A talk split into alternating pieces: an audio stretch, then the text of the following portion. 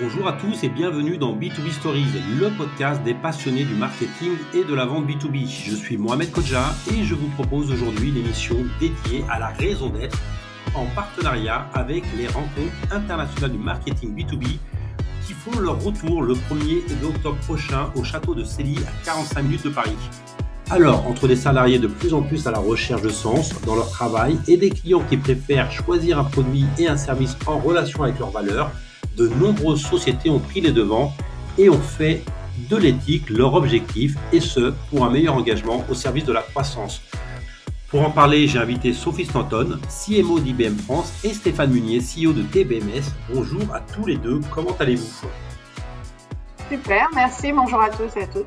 Eh ben, très bien Mohamed, bonjour. Ce que je vous propose, c'est qu'on commence par euh, Stéphane qui est un petit peu euh, rompu à l'exercice.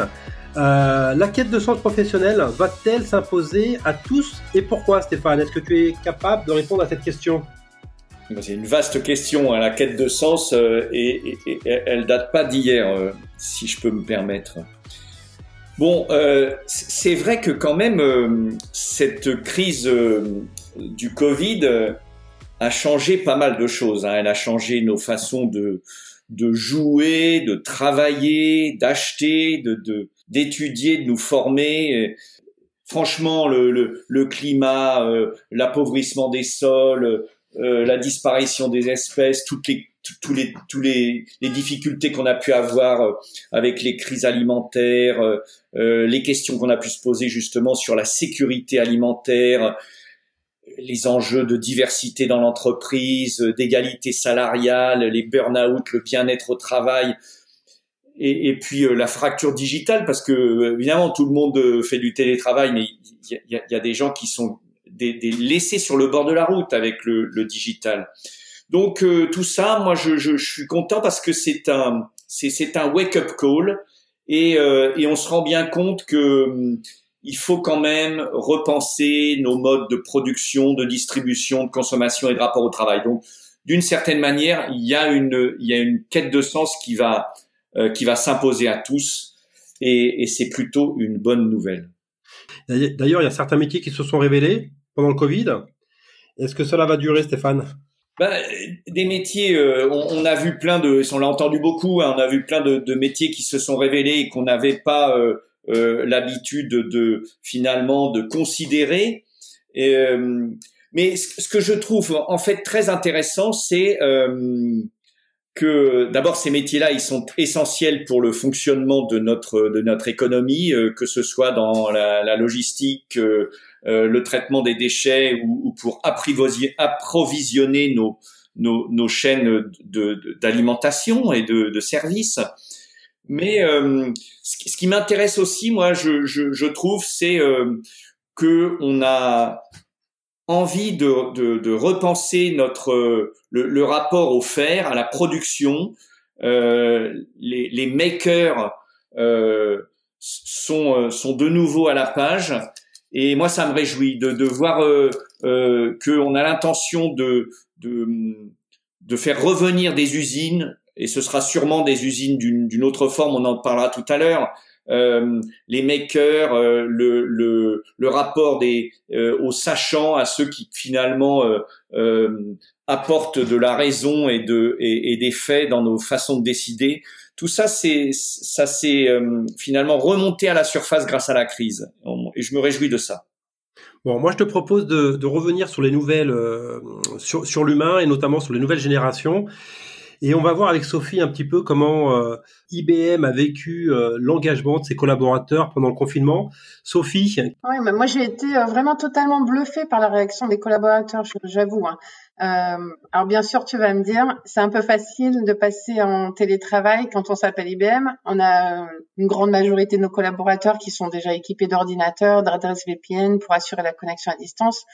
Mais euh, comme tu le sais, Mohamed, si les outils faisaient tout, ça se saurait.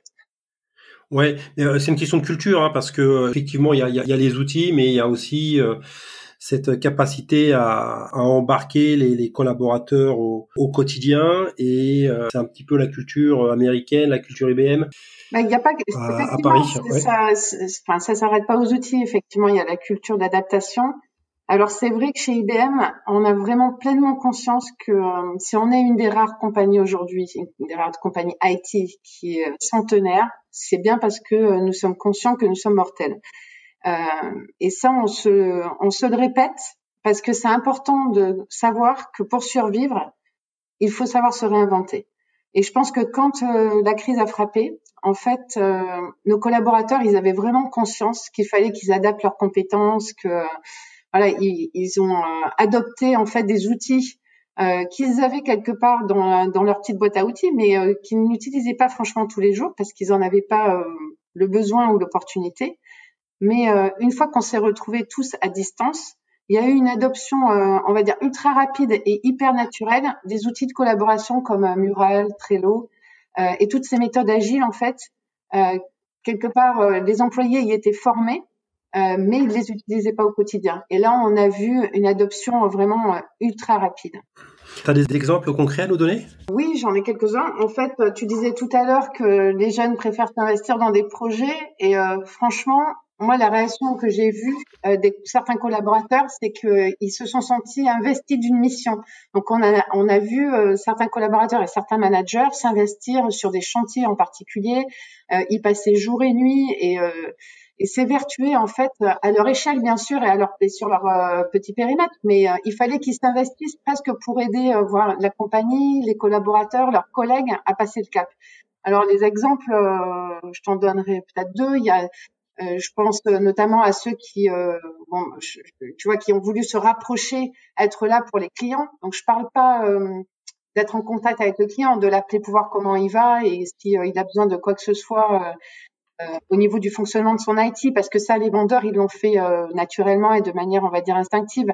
Mais euh, je parle de créer des offres. Il y a certaines, certains collaborateurs qui sont allés jusqu'à créer des offres qui n'existent pas au catalogue pour aider les entreprises justement à, à, à prendre le cap du, du télétravail, parce que il y a certaines entreprises qui n'en avaient pas du tout l'habitude. Et l'autre exemple que dont, enfin que je voulais te donner, c'était celui de de la maintenance, parce que c'est un peu les travailleurs de l'ombre, nos techniciens euh, qui travaillent à la maintenance. Et, là, ils ont dû intervenir dans des hôpitaux, dans des, euh, dans des banques, bien sûr. Et euh, ils ont dû faire des interventions pour maintenir les systèmes informatiques dans des circonstances vraiment critiques pour ces hôpitaux. Et les techniciens ont pris des risques. Ils sont allés dans des endroits, voilà, où il, où il y avait le Covid et on, on, savait. Donc, pour intervenir sur ces machines en milieu hospitalier, les métiers du delivery on va dire chez IBM, ils sont pas forcément, euh, ils sont pas forcément les métiers qui sont les plus valorisés, mais ils se sont révélés vraiment être des métiers euh, hyper critiques pour la continuité opérationnelle de, de, nos clients, euh, que ce soit les hôpitaux, les banques ou les grandes distributions.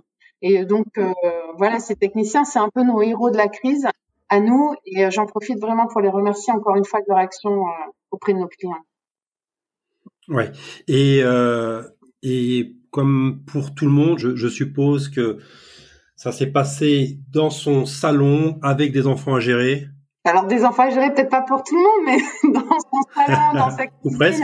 Ouais, euh, et pour certains, euh, franchement, parce que j'ai vu le cas euh, dans les toilettes, parce que quand on, voilà, quand on est étudiant, et, énorme. Et ouais, mais vraiment, j'ai fait des calls avec des gens qui étaient dans leur salle de bain pour s'isoler parce que leur compagnon était dans, s'y vit dans un studio, il n'y a plus qu'une pièce, quoi. Donc ça a été compliqué pour certaines personnes. Et quand j'ai réfléchi, franchement, je pense qu'on peut dire que tous les collaborateurs se sont euh, se sont investis et ont fait preuve d'un engagement vraiment hors du commun parce qu'il a fallu s'adapter à la situation, comme tu le dis, travailler dans un environnement qui était euh, à la fois déstabilisant mais aussi envahissant dans le quotidien de chacun. Faut pas oublier quand même que l'entreprise, elle s'est euh, tout d'un coup invitée dans l'environnement familial des collaborateurs. Et euh, on a parfois découvert des situations familiales euh, de nos employés. Un manager qui vit seul, euh, voilà, qui passe deux mois seul, c'est long, c'est dur.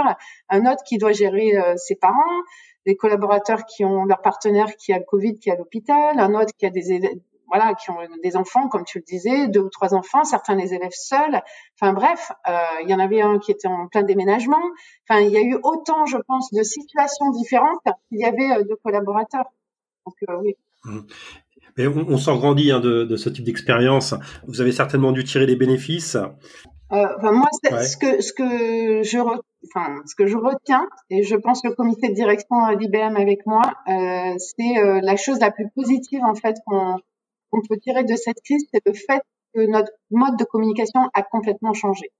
Et on était dans un mode de communication qui était très euh, formel, très top-down. Et en fait, aujourd'hui, on est passé à une communication informelle, complètement bottom-up, avec euh, les collaborateurs qui nous envoient des vidéos, qui se filment, euh, des choses, voilà, qui sont très simples, mais qui sont des partages d'expériences et qui, qui, qui viennent de, de la base quelque part. Et moi, ce que j'adore par-dessus tout, parce qu'on a quand même beaucoup de collaborateurs qui sont aussi en région, c'est que euh, cela, ça a mis vraiment tout le monde sur un même niveau, au niveau de la communication, quelle que soit la localisation de chacun. Et quand les gens euh, avant étaient en région, il faut enfin, savoir que les, les, meetings, ils étaient faits pour euh, que quelqu'un soit sur scène, euh, qui parle à ceux qui sont dans un amphithéâtre, et puis ceux qui sont en région, ben, ils regardent en vidéo, mais le format n'était pas adapté. Donc, euh, il y avait vraiment une cassure dans cette communication. Et ce que je trouve très bien, c'est que voilà, aujourd'hui, ça met tout le monde sur un pied euh, d'égalité. Tout le monde est sur Webex. La qualité euh, des vidéos est bonne et, et ça, ça, contribue en fait. tout le monde contribue au, au, contenu de la réunion par vidéo. Et je trouve que ça, c'est vraiment vraiment top pour nos collaborateurs en région. Ouais, communication complètement euh, décomplexé. C'est une excellente transition d'ailleurs pour parler de, la raison d'être, un, thème très très à la mode aujourd'hui et tout le monde en prend euh, conscience, aussi bien les, les, collaborateurs qui se posent des questions comme, comme on le disait tout à l'heure, mais aussi les, les, sociétés. Stéphane, c'est quoi la raison d'être exactement? Comment tu la définirais? Ben, C'est une bonne question. Juste, juste avant de répondre à ça d'ailleurs, euh, le, contexte, hein, parce qu'on est quand même dans un environnement euh, économique qui est, très compliqué et cette situation va va durer. Euh, on est en face d'une récession euh, importante qui va impacter le business partout et, et, pendant quand même un certain temps. Et donc chacun se demande finalement quels sont les quels sont les meilleurs moyens pour pour naviguer dans, dans cette dans cet océan là qui est, qui est assez compliqué. Et, et un des défis absolus pour les organisations, pour les entreprises, pour les marques, c'est de concevoir une, vision. Et, à partir de, cette vision, de, de mobiliser l'intelligence collective pour accomplir quelque chose. Et ça, euh, ça se passe là dans ce contexte euh, assez délicat et tout le monde, que ce soit les collaborateurs, les parties prenantes clients, actionnaires, partenaires, enfin, tous les, toutes les parties prenantes sont, sont vraiment en attente de cette, de cette vision d'avenir pour, pour s'engager.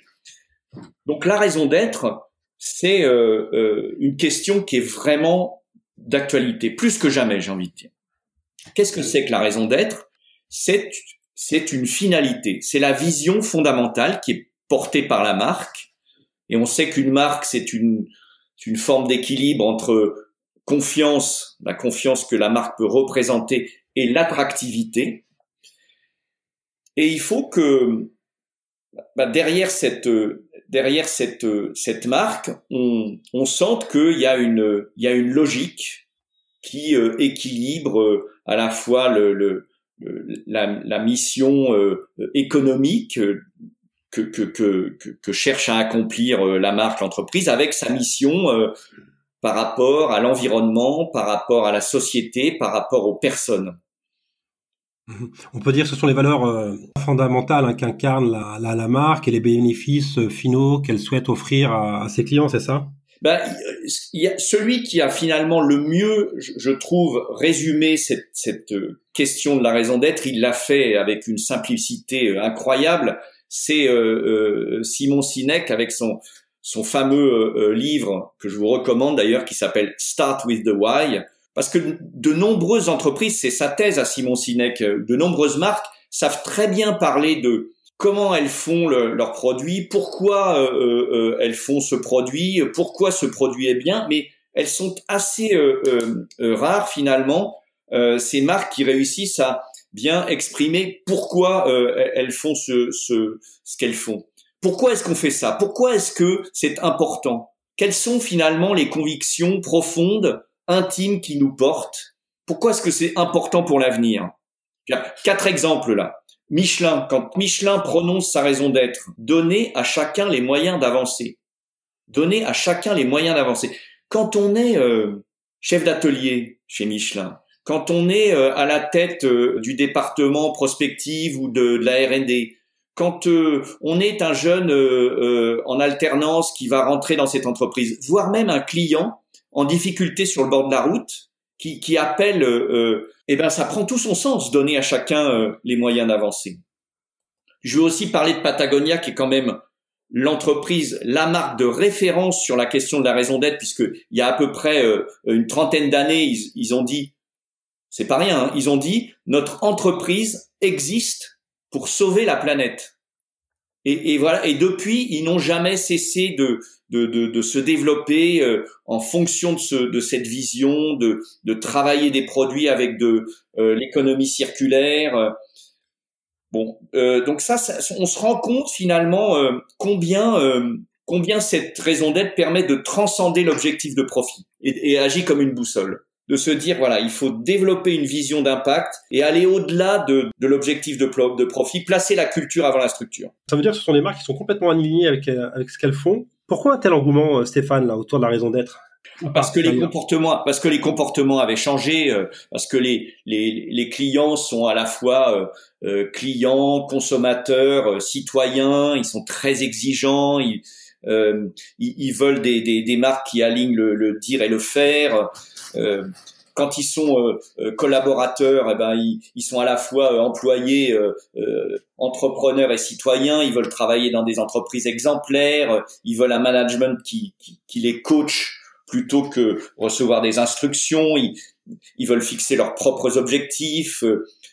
Récemment, on, a un exemple incroyable, euh, Total devait installer un laboratoire de, de recherche sur le campus de Polytechnique les étudiants ont, ont, refusé ce projet au motif que, Total n'en fait pas assez sur euh, euh les engagements euh, euh, environnementaux, sociaux et, et, de gouvernance. Donc ça, c'est l'influence du client, on va dire, de, de, la société est de plus en plus forte. Et comme euh, les zoomers, là, la génération Z euh, monte en puissance, c'est les enfants du siècle, hein, ceux qui ils sont nés avec des écouteurs dans les oreilles, avec des caméras au bout des au, bout des doigts, et, et, et eux, euh, ils sont euh, ce sont des gens qui ont à la fois une grande liberté d'expression, une liberté euh, individuelle, mais aussi qui jouent collectif, qui sont très concernés par les, les, la, société que finalement dont ils héritent, et, et qui sont effectivement bientôt aux commandes, ou, en tout cas déjà aux commandes quand ils sont clients, et, très euh, euh, très influents, euh, très concernés par le par la, la, la politique dans son sens noble, on va dire. Ouais. IBM a aussi sa raison d'être avec une baseline Essential to the World, c'est ça, euh, Sophie? Oui. Euh, et puis oui, en fait, euh, on a aussi en ce moment, bon, on, on, a des slogans qui varient de temps en temps. En celui de l'époque, c'est mettons l'intelligence en œuvre, qui est une traduction de Let's put smart to work.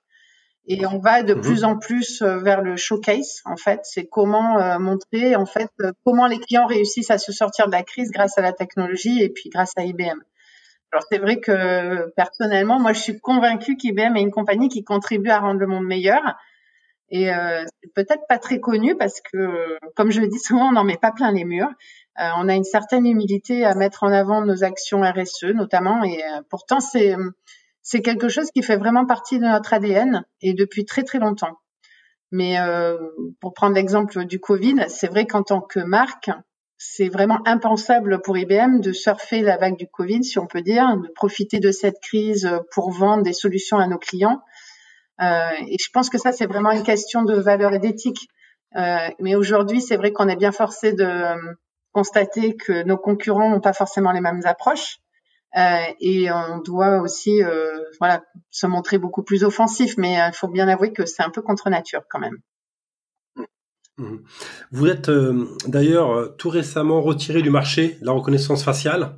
Oui. Est-ce que tu peux nous dire euh, pourquoi? Parce que c'est un lien, c'est un lien direct quand même avec votre raison d'être. Oui, on a toujours défendu les valeurs humaines.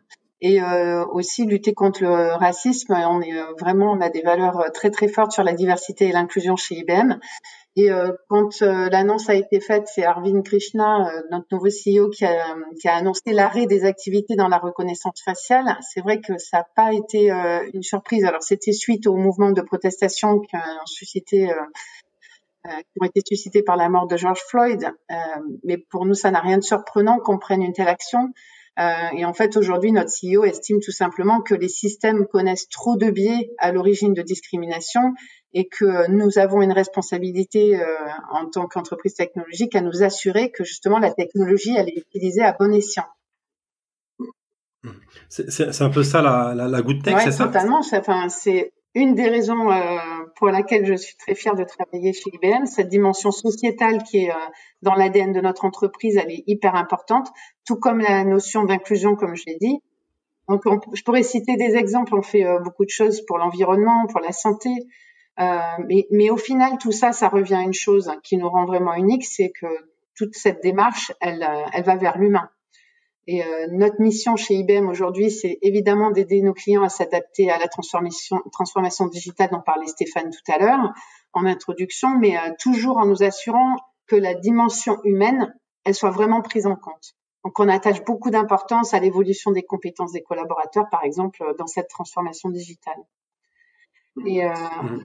il, y a, ouais, il y a un autre exemple aussi, euh, Sophie, de mémoire, là, qui, euh, qui illustre le slogan Essential to the World. C'est votre présence euh, avec Pitech depuis la rentrée dernière dans le monde de l'éducation.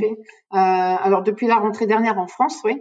mais depuis plus longtemps aux US. Mais bon, c'est alors Pitech d'abord peut-être pour dire ce que ça veut dire, c'est le pathway. c'est en anglais, hein.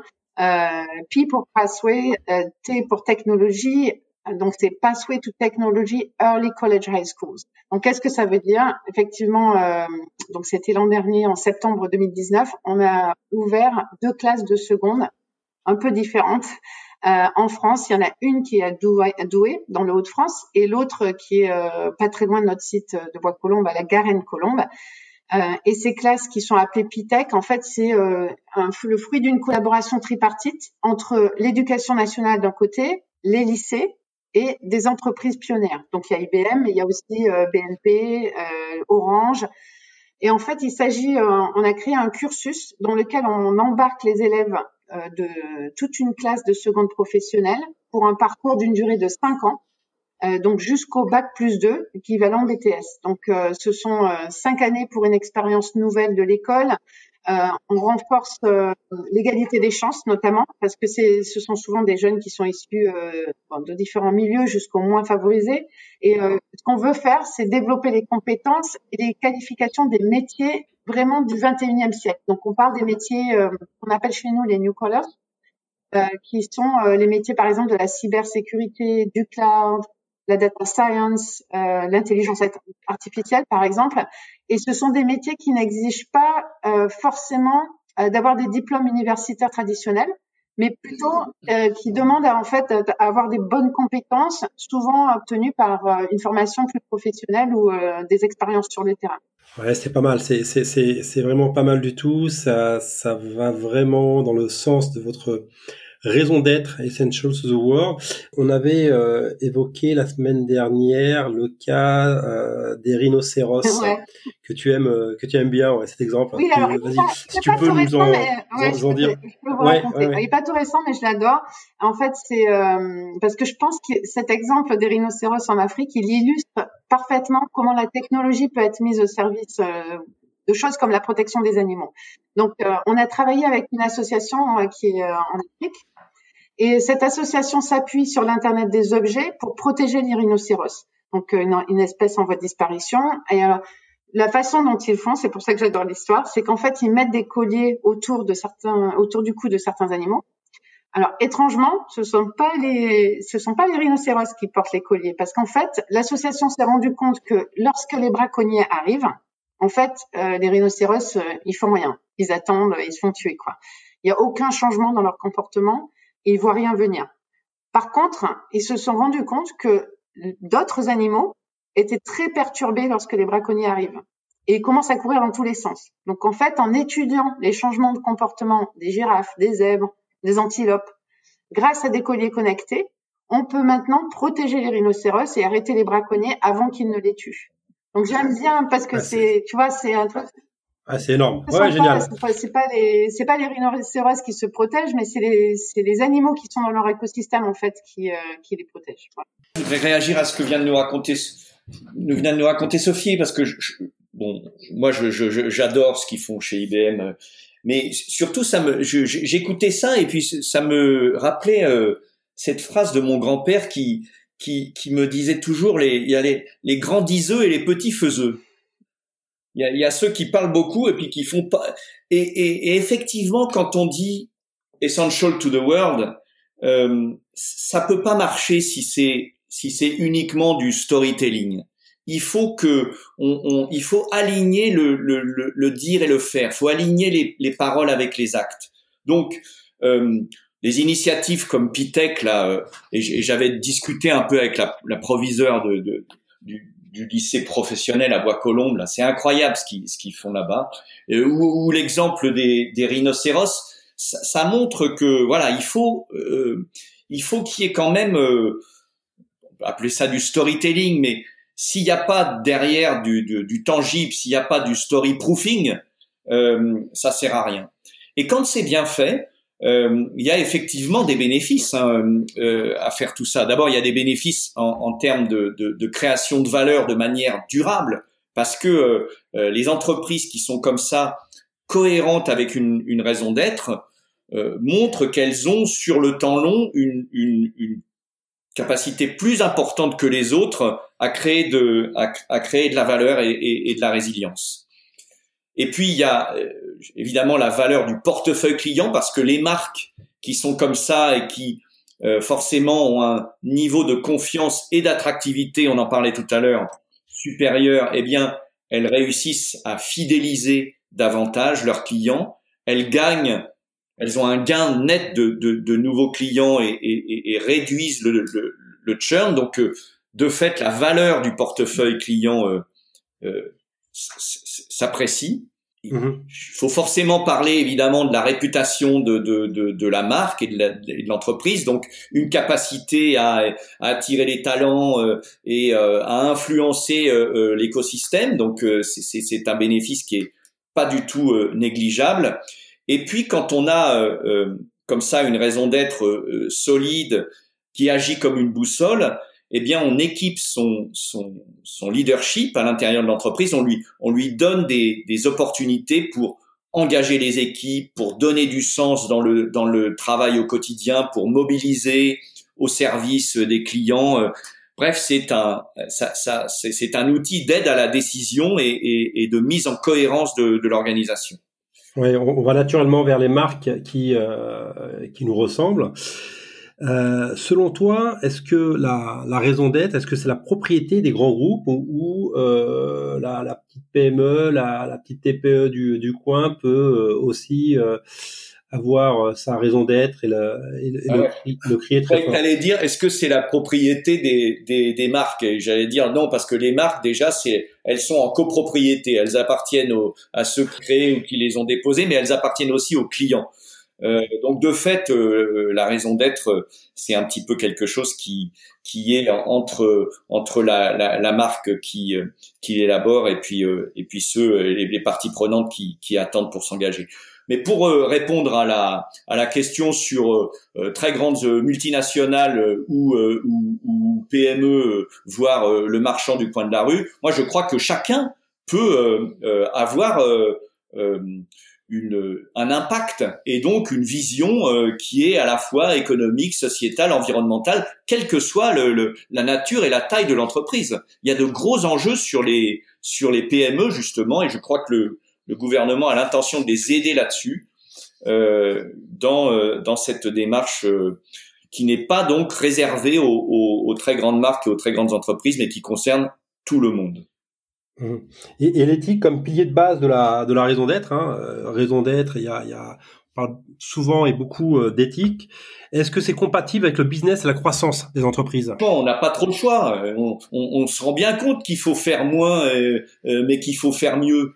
Et, le truc qui est quand même génial, c'est que là, on a on a fait quatre mois de, de, de, de test and learn, quatre mois d'expérimentation les, les, esprits ont jamais été mieux disposés que maintenant pour euh, pour essayer de, de, de faire les choses autrement. Mmh. Enfin, dans l'entreprise, on, on, connaît le truc. Hein. Euh, L'escalier se balaye par le haut. Voilà. Donc, euh, si on n'a pas, si le, le, le, CEO est pas convaincu euh, et pas euh, sponsor à 100%, c'est pour ça qu'ils y arrivent chez IBM. Si le CEO est pas porteur du truc à 100%, et que derrière euh, les, les, les comités de direction ne font, ne font pas le job, ben, rien rien n'est possible. Mmh Sophie, être authentique, c'est quoi concrètement? Euh, Pour moi, être authentique, c'est être vrai d'abord, c'est être euh, naturel, spontané, voilà, tout ce que j'aime. Et surtout, pour une marque, euh, je pense que c'est être conforme à, à, son identité et à ses valeurs. Donc, euh, pour IBM, nos valeurs, elles sont euh, fondées sur euh, trois principes. Le premier, c'est que voilà, on se mobilise pour le succès de nos clients. Euh, la deuxième valeur, c'est qu'il faut innover pour que notre entreprise progresse, mais il faut aussi que le monde progresse avec elle. Et ça, c'est hyper important. On s'arrête pas, enfin, on s'arrête pas qu'à nous. Et la troisième, c'est fonder toutes les relations sur la confiance et la responsabilisation. Quand les nouveaux collaborateurs arrivent chez vous, est-ce qu'ils prennent connaissance de toutes ces, euh, de toutes vos valeurs? Comment ils les, comment ils les vivent? Comment ils les, comment vous faites pour qu'ils les incarnent? oui, ben, Enfin, déjà, euh, ils sont formés, euh, certes. il y a, enfin, on a tout est documenté, bien évidemment, dans une entreprise comme IBM, et les valeurs sont, sont très clairement affichées. Mais aussi, je pense que on les incarne sur les réseaux sociaux. Euh, on voit, enfin, on peut voir à travers tous les posts qui sont faits, les articles euh, qui sont qui sont postés par nos collaborateurs. voilà, ils portent tous ces sujets-là et ce sont chacun se les approprie, se les approprie. et c'est pas quelque chose. Enfin, on, on, ne demande pas aux employés qui arrivent et aux collaborateurs qui arrivent. Il faut absolument suivre les règles. C'est quelque chose que chacun porte à sa façon. Ouais, si on, vous les vous, vous, les imposez pas et puis euh, ils se les approprient euh, au fil des au fil des jours, c'est ça Je pense que les collaborateurs qui rejoignent l'entreprise, euh, voilà, connaissent aussi des valeurs et c'est aussi pour ça qu'ils nous rejoignent. Mmh L'authenticité, est-ce que ça va tuer le storytelling? Mais pourquoi, mais pourquoi Mohamed? Mais pourquoi cette question? Mais, mais, je crois pas du tout. Euh, pour moi, les histoires authentiques, bah, ce sont de toute façon les plus crédibles. Euh, raconter une histoire, c'est parler au cœur de nos audiences, c'est leur permettre euh, de mieux comprendre d'abord la technologie, mais aussi euh, de, de, révéler les marques. Donc le truc, je pense que pour que le storytelling connecte la marque avec son audience, il faut vraiment que ce qu'on raconte soit vrai, authentique et peut-être même illustré par des exemples et par des preuves tu le disais tout à l'heure, Stéphane. C'est exactement ça. Stéphane, même question à toi. Est-ce que l'authenticité va tuer le storytelling? Ouais, c'est compliqué. Euh, on peut faire du storytelling hein, avec un, une bonne. Ce qui m'intéresse en fait, euh, je, je, je, pense, c'est que euh, on a pu en faire. Euh, c'est-à-dire qu'avant cette crise du Covid, au niveau des, des conseils d'administration, au niveau des comités de, des super comités de direction, Bon bah le RSE c'était euh, euh, des engagements comme ça, quelques indicateurs, euh, un rapport édité une fois par an et puis une, page sur le site web. Puis une fois qu'on a fait l'exercice de communication, allez on passe à autre chose, on revient à l'essentiel, à savoir faire tourner le business, faire de la croissance et délivrer du profit pour les actionnaires. Je, pense que là on est quand même dans un dans un changement structurel. Là, et, et, et ça va obliger à, à ce que euh, euh, cette authenticité et l'histoire qu'on raconte, euh, elle soit pas simplement là pour euh, comme un petit drapeau qu'on a agité une ou deux fois par an. ça doit, c'est une partie intégrante de l'impact que l'entreprise a sur son environnement, que ça soit son environnement économique, environnementale ou sociétale. Et, et, là-dessus, euh, bah là, l'authenticité, elle, elle, est bienvenue. Je, je me réjouis de ça. Sophie, si je t'ai proposé de participer à ce podcast il y a quelques semaines de ça, c'est que j'avais été interpellé par euh, votre nouvelle campagne euh, de brand content qui passait sur un format vidéo en, en, 8 minutes, c'est ça hein? Euh, vous, êtes, vous en êtes où aujourd'hui de Je ne savais pas que c'était ça qui t'avait interpellé. Bah, maintenant. eh ouais, tu Alors, Bah, écoute, en plus, je suis tellement contente que, que tu me demandes de parler des 8 minutes parce que c'est une vraie aventure de transformation, ce nouveau brand content. C'est une histoire absolument incroyable. Et euh, on a fait euh, notre premier épisode est sorti au tout début de l'année, donc on a qui est porté sur euh, les défis de l'alimentation. Notre deuxième épisode, il est sorti le jour du déconfinement, le 11 mai. Donc c'était le sujet, c'était la vie privée.com. Et aujourd'hui, franchement, je suis hyper contente parce qu'on a des résultats qui sont au-delà de nos objectifs avec euh, un nouveau brand content. Donc au, bout de trois mois, c'est quand même, enfin au bout de six mois, pardon, au bout de trois épisodes, c'est quand même extraordinaire. Euh, et on a plus de 2 millions de vidéos qui ont été vues. Et on est, euh, si tu veux, on est au benchmark sur la performance et on sait qu'on a un impact qualitatif sur l'audience. Donc les épisodes, le dernier épisode a été visionné à 100%. Donc c'est énorme. 8 minutes, c'est quand même, enfin c'est court, mais c'est long aussi. Donc euh, voilà, je pense que la prise de risque euh, sur la durée est gagnante sur ce, sur ce format.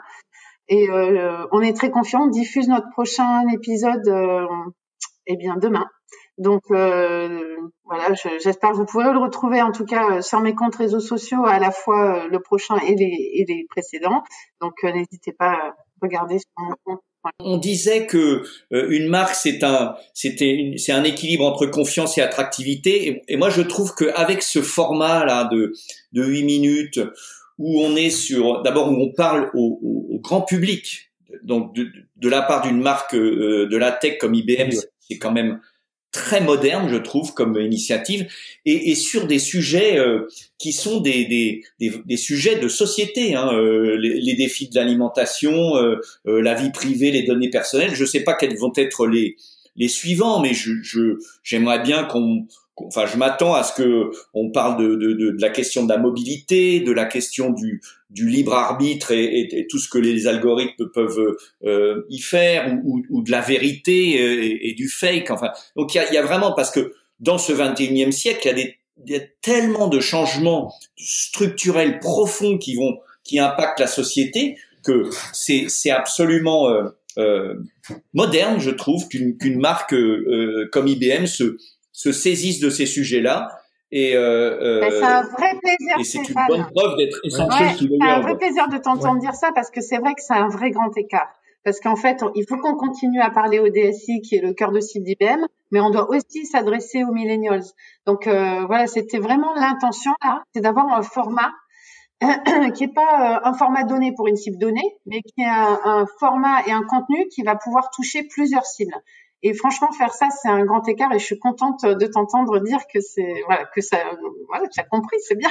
Et pour faire ça, en fait, l'équipe euh, l'équipe de création, euh, elle elle part pas du business, mais elle part en fait, il faut trouver l'idée d'un spectre le plus large possible justement et qui touche euh, le plus grand le plus grand nombre. Donc, ils ont utilisé deux leviers.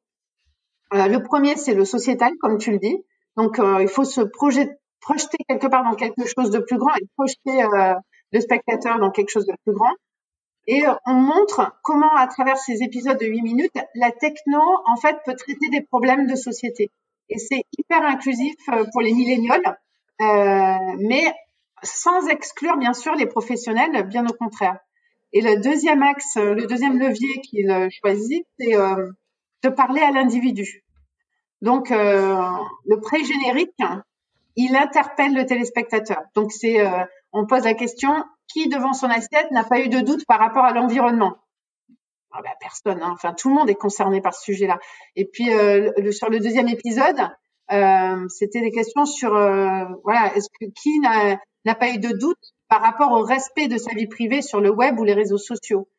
Donc l'équipe créative, elle a vraiment cette obsession dans leur travail de s'intéresser, d'intéresser les audiences et euh, de faire qu'en fait c'est pas la techno qui, qui, a une, qui a une fin en soi, mais c'est la techno euh, comme moyen, pardon, excusez-moi, comme moyen de résoudre les problèmes de société. Ouais. Bah, c'est une dimension quand même euh, ultra créative. C'est presque du ciné. Bah, c'est mieux que le ciné, tu veux dire. Enfin, moi, j'avoue, franchement, le pré-générique, comme on l'appelle, il est d'une beauté artistique euh, que je trouve absolument extraordinaire. Je me lasse pas de le regarder. Mes enfants, ils ont 13 et 15 ans, ils sont scotchés devant le pré-générique parce qu'il est beau, la musique est belle, c'est, euh, enfin, franchement, je trouve que c'est magique. Euh, et les huit minutes, c'est vraiment cette histoire, c'est une histoire d'équilibre. On a recherché. moi, je l'ai, celui sur la vie privée, je l'ai relayé à mes enfants, hein, tellement je, je, trouvais que c'était important qu'ils qu entendent ça. Ah, c'est de l'entertainment, hein, donc euh, c'est de l'entertainment avec de l'éducation. Euh, donc euh, et tout à fait, c'est un format qui est très apprécié des jeunes parce qu'il a cet esprit un peu pop culture.